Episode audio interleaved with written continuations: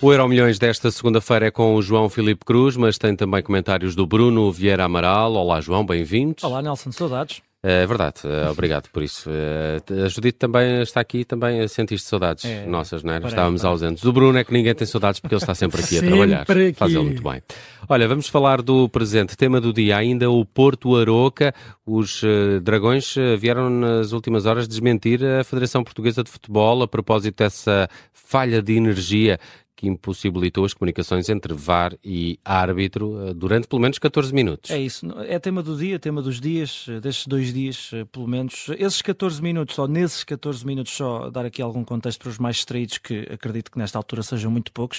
Uh, durante esse quase um quarto de hora, o árbitro Mário Nogueira reverteu uma decisão, uh, na altura marcou um penalti em favor do Futebol do Porto, uh, através de uma chamada telefónica com a cidade do futebol, já que o sistema esteve, como disseste, Nelson, em baixo. Já hoje, o Conselho de Arbitragem da Federação Portuguesa de Futebol tinha emitido um comunicado a referir que o sistema de videoarbitragem no Estádio do Dragão esteve, lá está, quase 15 minutos sem energia, porque a única tomada elétrica disponível na área de revisão, onde está o tal ecrã onde são depositadas as imagens uh, que chegam da cidade do futebol, não tinha corrente elétrica. Agora, o uh, Porto desmente, diz que uh, a, mesma, a mesma área de, de, de revisão tinha uh, uma fonte de energia uh, de alimentação, aliás, interrupta, um sistema que, de acordo com a FPF, também uh, tinha energia de reserva esgotada, também esse sistema complementar já tinha esgotado. O Porto, neste comunicado, partilha até uma fotografia do quadro elétrico,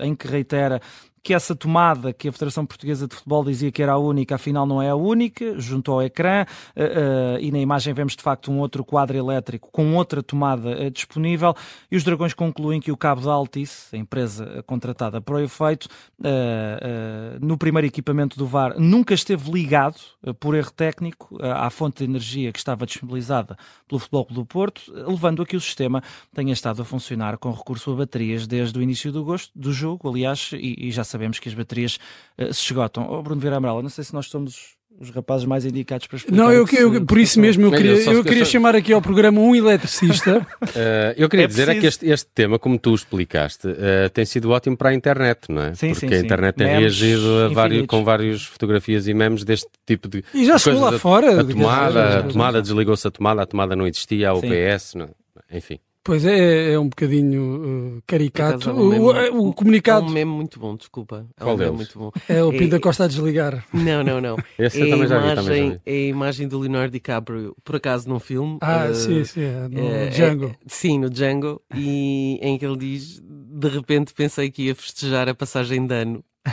no okay. jogo do dragão.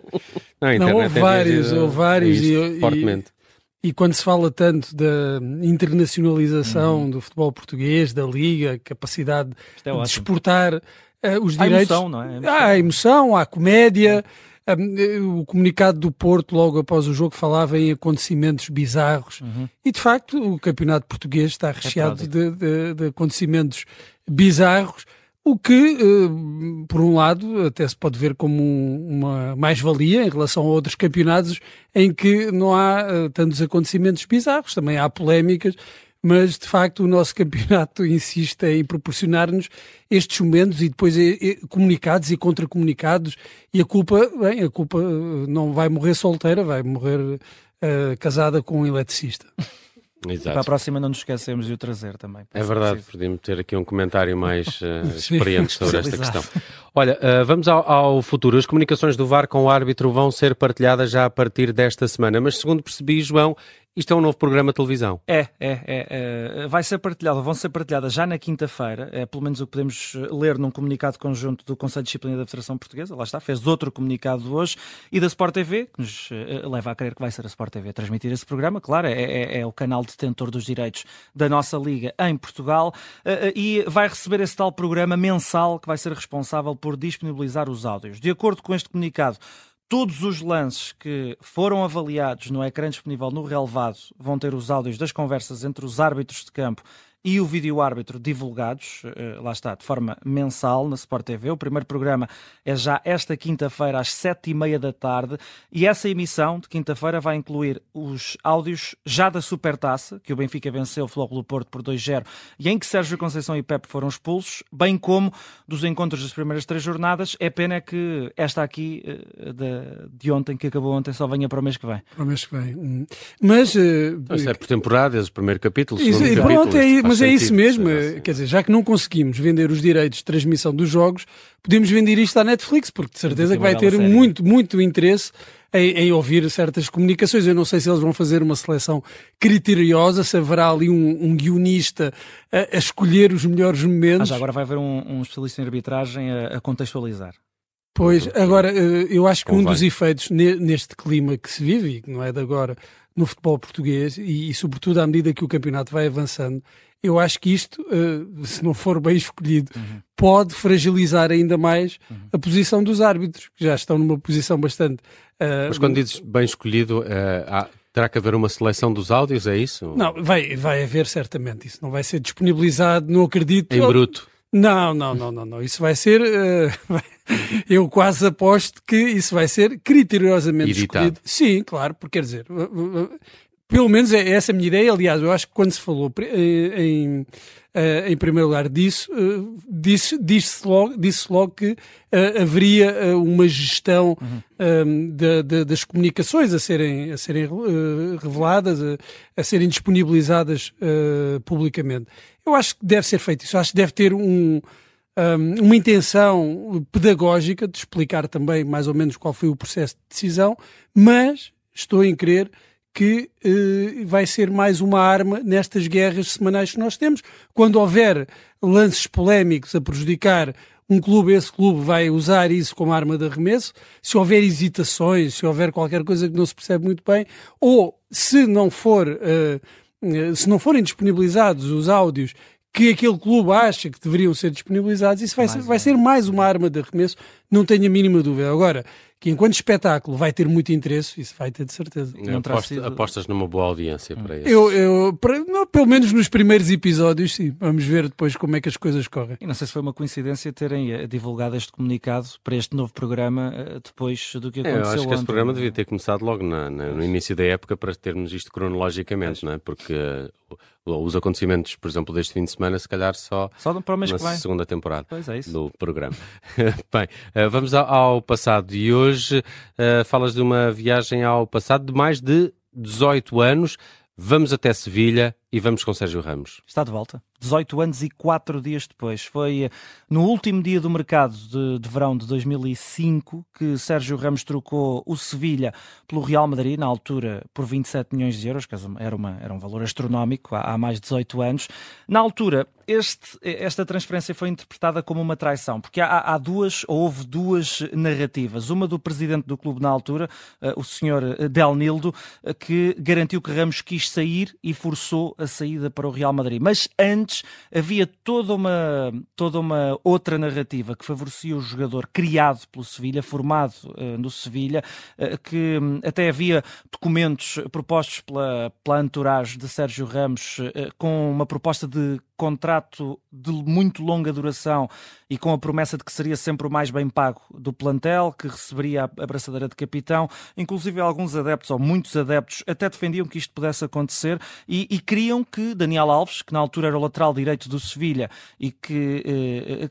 Eh, preferiam que Dani Alves fosse vendido para que criasse mais espaço para que o Sérgio Ramos, na altura lateral direito, fosse um titular indiscutível no Sevilha. Portanto, viam com bons olhos este elevar a príncipe uh, de, de, de, Sérgio Ramos. Só que o presidente, na altura, Del Nildo, não concordou, achava que a braçadeira de capitão não podia caber a um jovem saído da cantera e, e, depois os adeptos acabaram por acreditar na, na, na narrativa de Del Nildo, que lá está, garantiu que Ramos quis sair para o Real Madrid e ainda hoje, ou pelo menos até ontem, vá lá, era visto Sérgio Ramos no Sevilha como um traidor.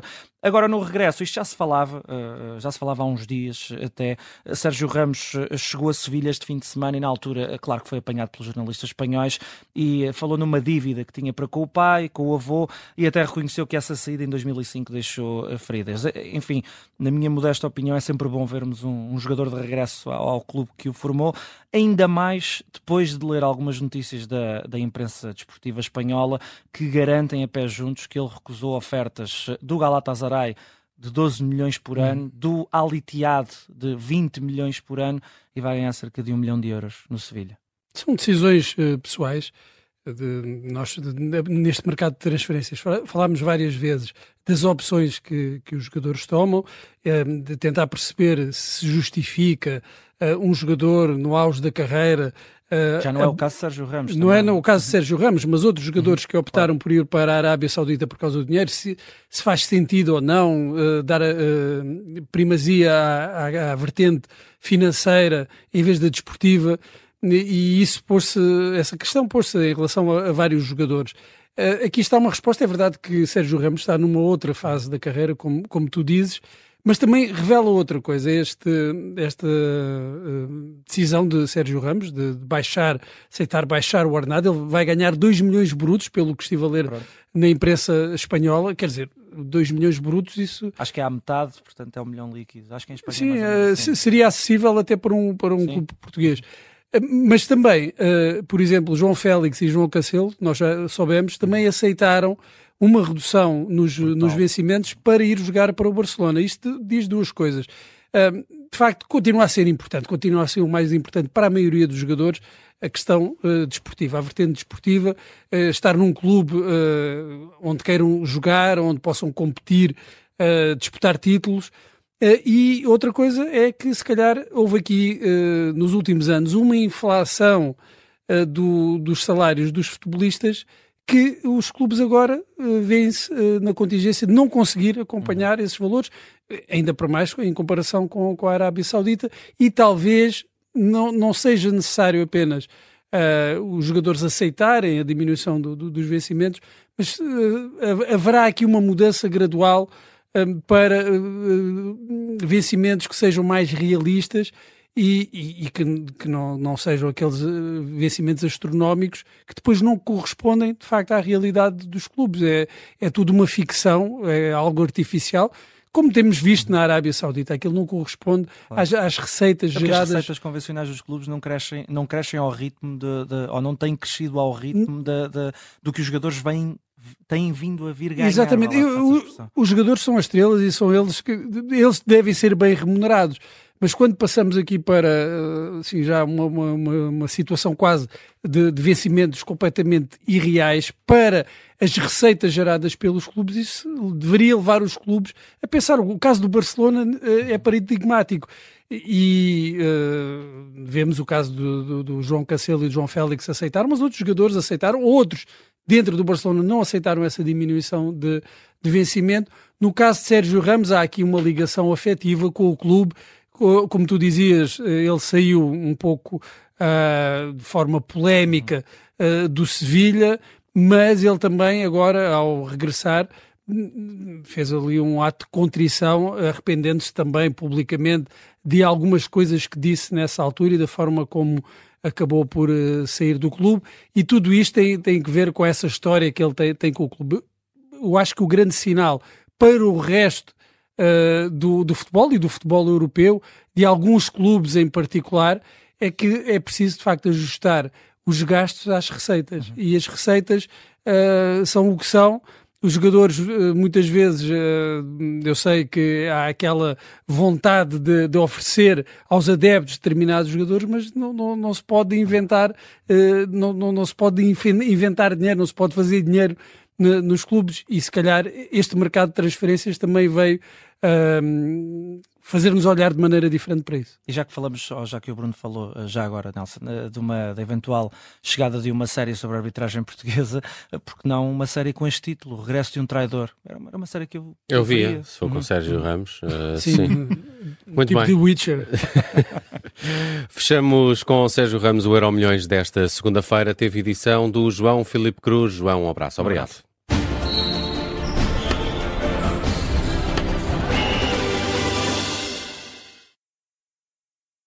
Rádio Observador.